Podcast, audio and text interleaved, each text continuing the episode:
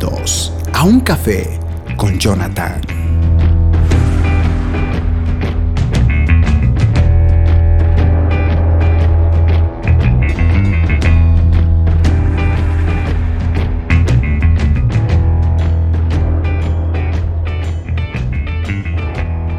Cordial saludo a todos y bienvenidos. Estamos aquí en un nuevo mensaje. Muy bien, pues el mensaje del día de hoy eh, básicamente titula ¿Qué hacer cuando Dios pues parece distante? Cuando sentimos que Él nos ha abandonado. Aunque Él nunca nos abandona, pero creo que es entendible el hecho de que muchas veces sentimos como que Él nos dejó, como que nos, en cierto modo, nos abandonó. Y justamente de eso tiene que ver este mensaje. Y quiero comenzar leyendo eh, Salmos. Algo que me fascina del libro de los Salmos aparte de los salmos de David y de básicamente todos los salmistas, entre los cuales también están los hijos de Coré, los salmos expresan mucho, mucha sinceridad. Hay algunos salmos que uno incluso diría, ¿realmente uno puede orar o cantar una canción de esa manera? Porque la mayoría de esas, esos salmos que nosotros tenemos en la palabra de Dios, bueno, básicamente son canciones. Y vaya forma de que se las cantaba, la letra pero todos ellos evidentemente tenían una historia detrás. Algunas al menos se especifica de qué se trataba o por qué se compuso, otras no, pero quiero leerles uno de esos salmos. De hecho, el título creo que en la mayoría de las versiones titula Echa sobre Jehová tu carga. Salmos capítulo 55, los versos 1 al 9. En esta oportunidad voy a leer la versión traducción lenguaje actual y dice de la siguiente manera. Dios mío, dice, no me des la espalda. Presta oído a mi oración. Atiéndeme. Respóndeme. Estoy angustiado y no encuentro paz. Fíjese este, este tipo de canción. Me asusta oír los gritos de los malvados enemigos que me oprimen. Fíjense cómo se sentía el salmista David. En una canción dice, Señor, me siento oprimido por mis enemigos malvados. Dice, no solo se enojan conmigo, para colmo, me persiguen. El verso 4. Siento que el corazón se me sale del pecho. Fíjese ese nivel de desesperación, de estrés. El miedo a la muerte me domina. Literalmente David en ese momento sentía ganas hasta de morir. Estoy temblando de susto. Realmente estoy espantado. Realmente estoy espantado. Quisiera tener alas y volar como una paloma hasta un lugar tranquilo. El verso 7. Me iría muy lejos de aquí. Me iría a vivir al desierto. Dudo mucho que alguien quiera irse al desierto a vivir. Ahí no hay nada. Pero David, en ese momento de desesperación que lo plasmó una canción, dijo, preferiría, Señor, vivir en un desierto, pero estar en paz, a vivir con gente a mi alrededor. Y el verso 8. Buscaría refugio y me pondría a salvo de los que me atormentan. ¿Cómo uno puede buscar refugio en el desierto donde no hay agua, no hay comida, no, no hay nada? Peor hoy día en la actualidad, no hay internet. y el verso 9 dice, Dios mío, destruye sus planes, no los dejes ponerse de acuerdo. En la ciudad solo veo sangre y violencia. De todo lo que acabamos de leer, me llama la atención porque aquel salmista, número uno, se siente abandonado él puede ver ante su vista que la maldad está creciendo y él se siente afectado por esa maldad. Se siente víctima de ese mal porque no solamente lo están maltratando, sino que lo están persiguiendo. Y es más, él pide que la justicia de Dios se haga cargo. A pesar de que este salmo es un salmo, un cántico que se cantaba, no sabemos qué melodía habrá sido, imagino, tal vez alguna melodía un tanto triste, pero a pesar de cómo se sentía él en los últimos versículos, el versículo 9 dice, Dios mío, destruye sus planes. No los dejes ponerse de acuerdo. Es decir, que a pesar de la circunstancia difícil que David sentía, aunque sentía que Dios lo había abandonado, que el Dios estaba distante de él, él creía de que Dios igual, a pesar de esa distancia, lo iba a proteger porque él estaba confiado de que Dios no lo había abandonado. Leyendo este salmo me he preguntado, mis estimados hermanos, ¿cómo actuamos cuando Dios parece distante? ¿Cómo fue la primera vez que sobre todo cuando eres nuevo en la iglesia y ocurre una tragedia, ¿cómo actuaste cuando sentiste que Dios te había abandonado? Hay mucha gente que siente que Dios lo ha abandonado y creo que es, es más de decir que son, algunos somos testigos que algunos de ellos, no todos, pero algunos, se han ido de la iglesia. Les voy a contar un ejemplo mío de vida. Esto sucedió en el año 2008. Básicamente en el año 2008 yo con 20 años de edad. Eh, porque yo me convertí en el 2006 y dos años no fue un buen cristiano, realmente fue un cristiano que pues sí asistía a la iglesia, en cierto modo servía, pero no, no tenía vida de oración, no tenía vida de lectura bíblica, pero tampoco necesariamente estaba en el mundo.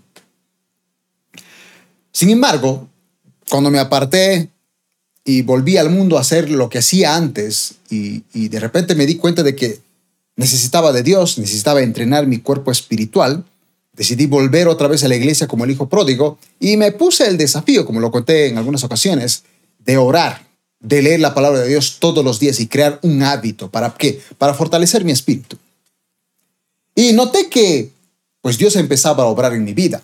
De hecho, mucha gente a mi alrededor, sin necesariamente predicar, simplemente por mi forma de hablar, tal vez mi forma de expresar, decían, ¿sabes qué? Eh, estimado JD, tú tienes a Dios en tu corazón.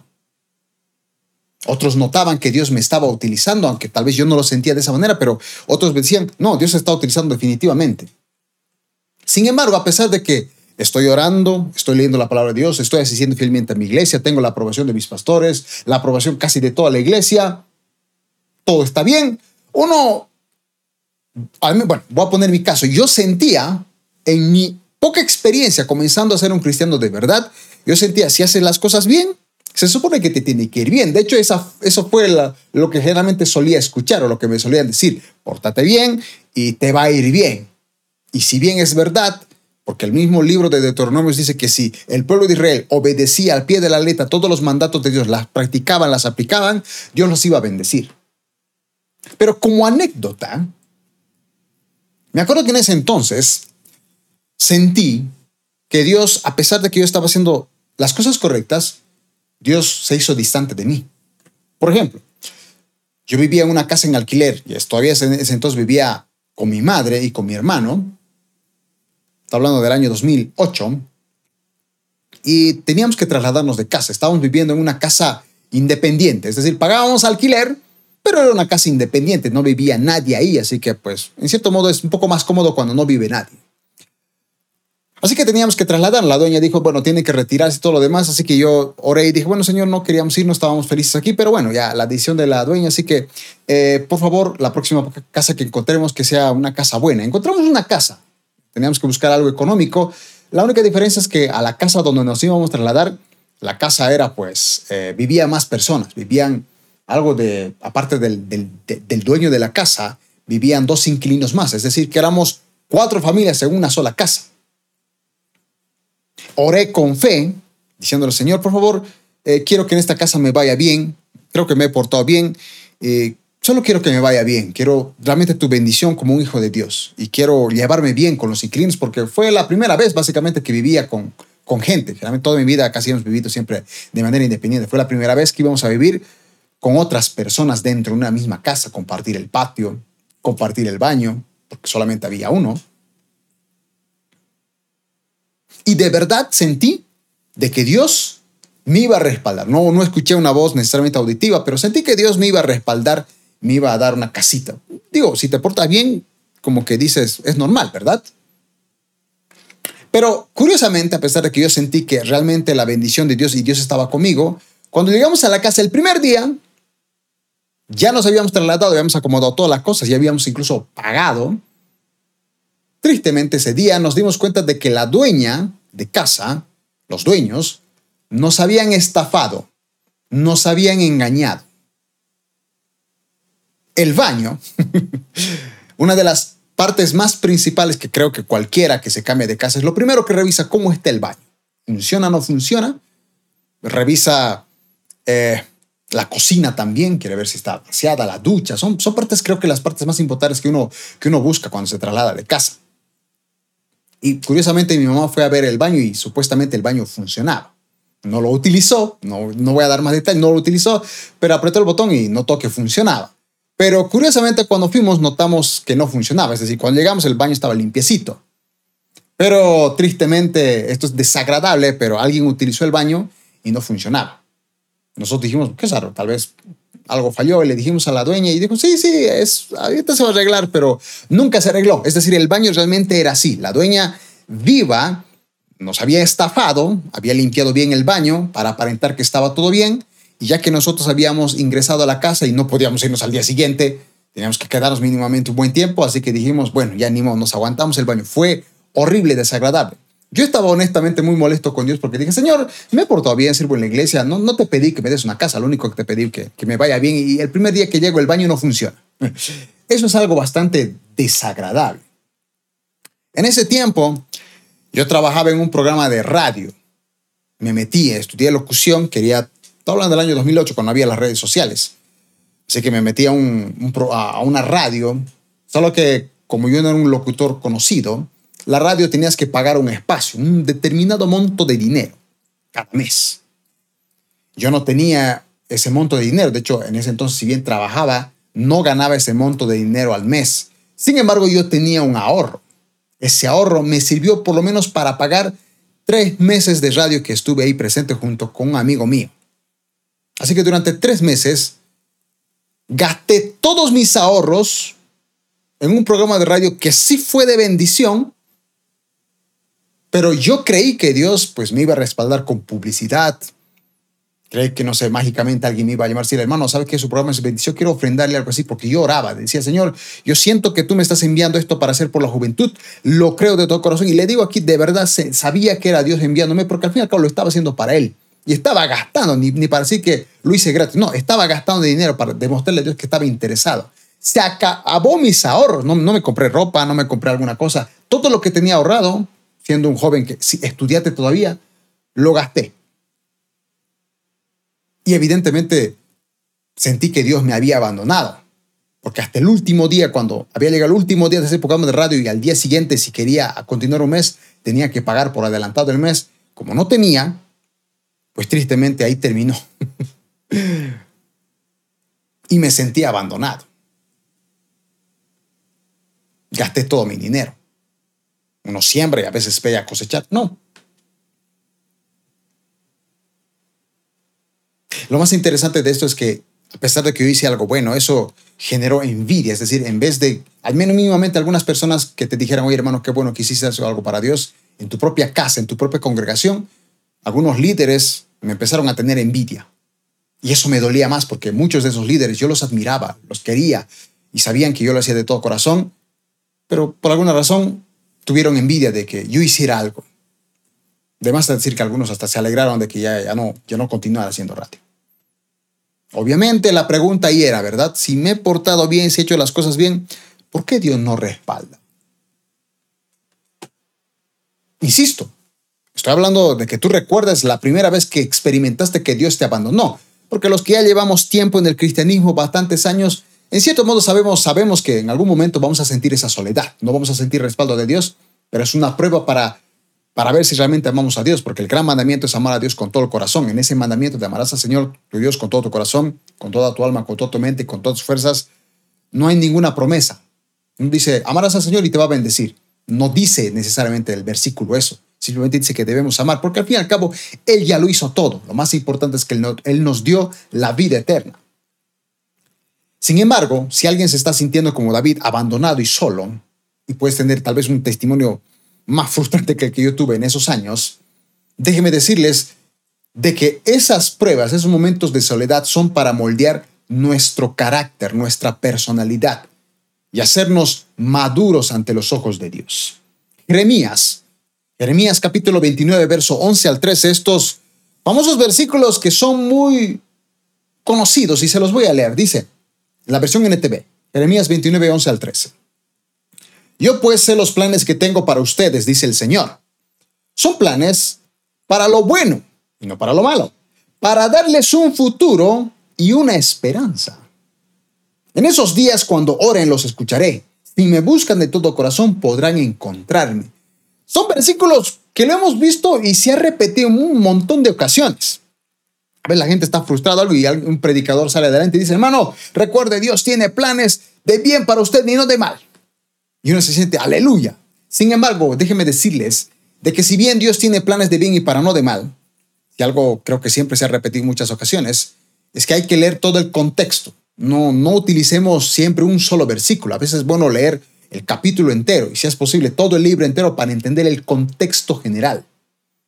Si tú lees el versículo 10, ahora entiendes por qué Dios dice que tiene planes de bien y no de mal.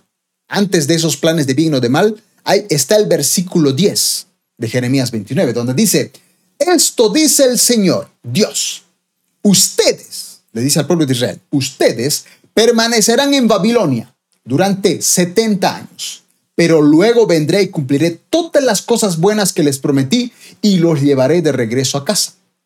O sea, Dios les dice, mi voluntad es que ustedes permanezcan 70 años en Babilonia.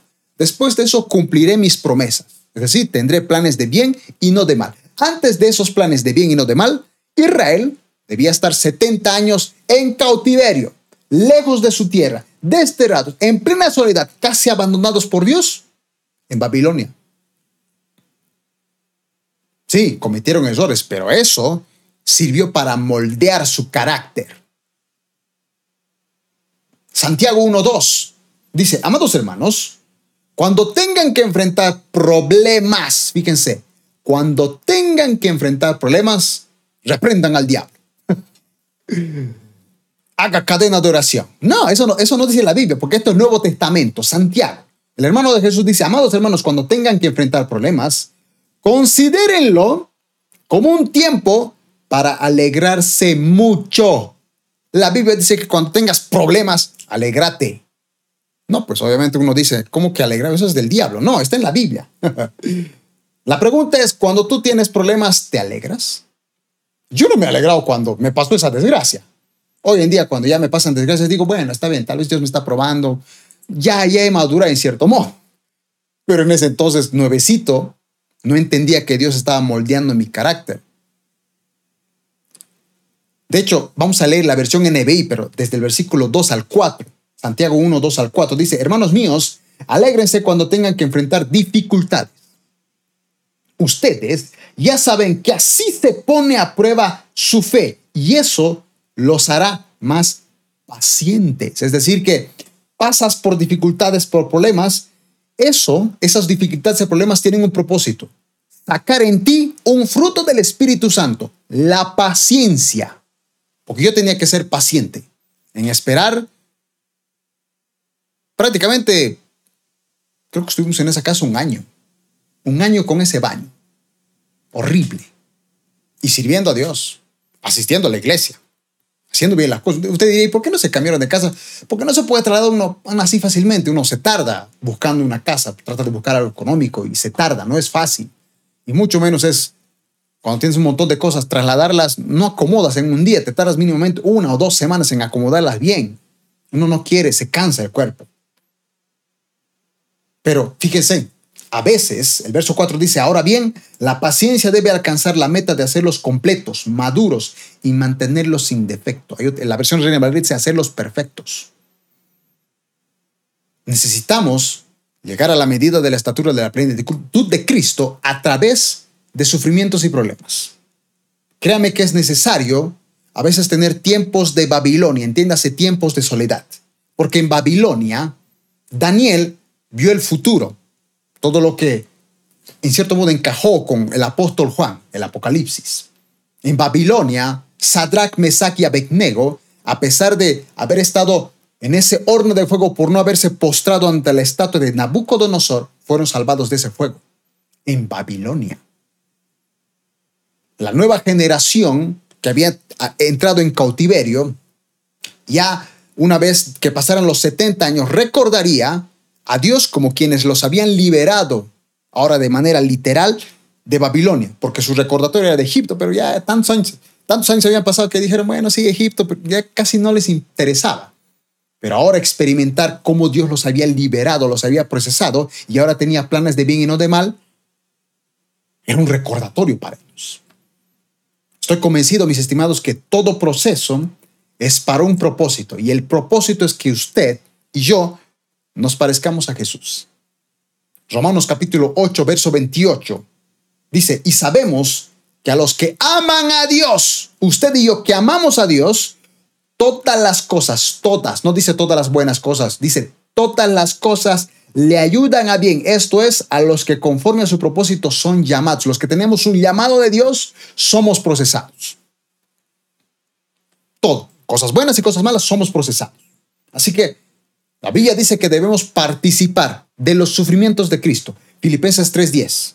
En la NBI dice, lo he perdido todo a fin de conocer a Cristo, experimentar el poder que se manifestó en su resurrección, participar en sus sufrimientos y llegar a ser semejantes a Él en su muerte. Participar en los sufrimientos de Cristo. Mateo 5, 11 al 12 prácticamente dice que nosotros somos bienaventurados cuando nos tratan mal. Cuando gente te trata mal, hace injusticia en tu vida, eres bienaventurado.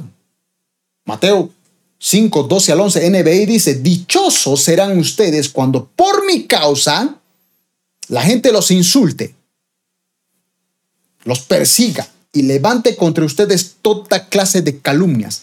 Alégrense, dice Jesús. Alégrense, llénense de júbilo, porque les espera una gran recompensa en el cielo. Ni siquiera en la tierra, en el cielo. Así también persiguieron a los profetas que los precedieron a ustedes. Jeremías fue apedreado, apedreado por su misma nación, dice la historia, haciendo lo que era correcto. Primera Pedro capítulo 4 habla de que el sufrimiento por ser cristiano es un privilegio. El sufrimiento es un privilegio, dice la Biblia. No es el sufrimiento para reprender al diablo, es, un privilegio. Primera Pedro capítulo 4, verso 12 al 16, la NTV dice, queridos amigos, no se sorprendan de las pruebas de fuego por las que están atravesando, como si algo extraño les sucediera. En cambio, alégrense mucho porque estas pruebas los hacen ser partícipes con Cristo de su sufrimiento, para que tengan la inmensa alegría de ver su gloria cuando sea revelada a todo el mundo. Así que alégrense cuando los insulten por ser cristianos, porque el glorioso Espíritu de Dios reposa en ustedes. Sin embargo, si sufren, que no sea por matar, robar, causar problemas o entrometerse en asuntos ajenos, en cambio, no es nada vergonzoso sufrir por ser cristianos. Alaben a Dios por el privilegio de que los llamen por el nombre de Cristo. Es un privilegio sufrir. Para mí era un privilegio ese asqueroso baño de un año. Insisto, éramos cuatro familias, solamente cuentes y cada familia tiene cuatro personas. ¿Cuántas personas utilizamos al baño?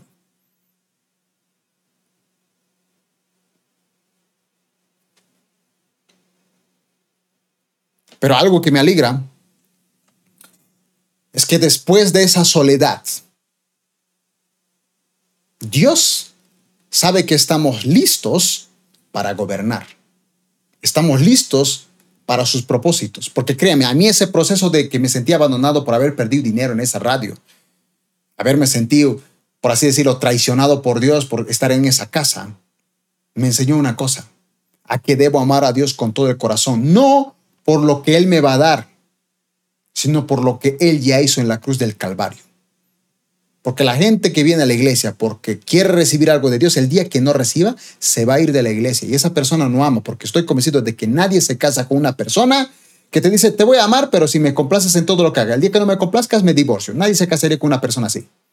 No quiere que la otra persona le ame incondicionalmente. En, como dicen, la salud, en la enfermedad, en la riqueza, en la pobreza.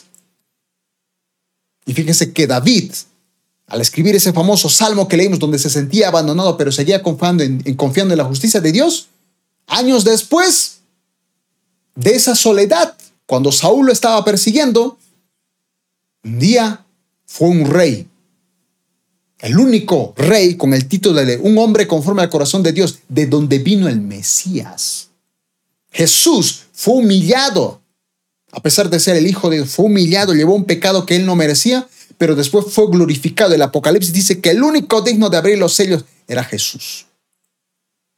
Moisés, después de 40 años en el desierto, de ser procesado, moldeado, sacar todo el Egipto que había en su vida, estaba listo para, un tartamudo, listo para liberar a la nación de Israel. Y fue el único hombre que vio cosas gloriosas, las plagas, el mar abrirse en dos, la nube de gloria, columna de fuego, ir y, hablar con Dios, ver sus espaldas, bajar con la tabla de los diez mandamientos escritas por la mano de Dios. Después de 40 años de sufrimiento, prueba, proceso, problemas. Fue José encarcelado. A pesar de que José hizo lo bueno, no se acostó con la mujer de Potifar. Y aparte porque quería honrar a Dios, a pesar de haber hecho lo correcto, injustamente lo meten a la cárcel. Y pasó mucho tiempo, años, fue procesado en, ese, en esa cárcel del silencio y se volvió la mano derecha del rey. Y a causa de eso, salvó la nación de Israel en los tiempos de escasez. Con esto voy a concluir. Filipenses 1:29 dice, pues a ustedes se les dio no solo el privilegio de confiar en Dios, es un privilegio que confiemos en Dios, pero no es el único privilegio. Filipenses 1.29 dice, sino también el privilegio de sufrir por Él, es decir, sufrir por Jesús. Es un privilegio confiar en Jesucristo porque Él va a suplir tus necesidades, pero también es un privilegio sufrir por Él, sufrir problemas, dificultades ya sean tus hijos, la salud, problemas económicos, pero todo eso moldea nuestro carácter. Mis estimados hermanos, Dios no nos ha abandonado. Tal vez tú te sientes abandonado, sientes que Dios te ha dejado, se ha olvidado de ti. No se ha olvidado de ti. Aunque eso parezca, no se ha olvidado de ti. Él te está moldeando. Y no sé cuánto tiempo durará ese desierto en el que estás, esa soledad de parte de Dios que tú sientes, pero algún momento se va a terminar. Y cuando eso termine, vas a estar listo porque algo grande va a venir en lo cual Dios te va a utilizar.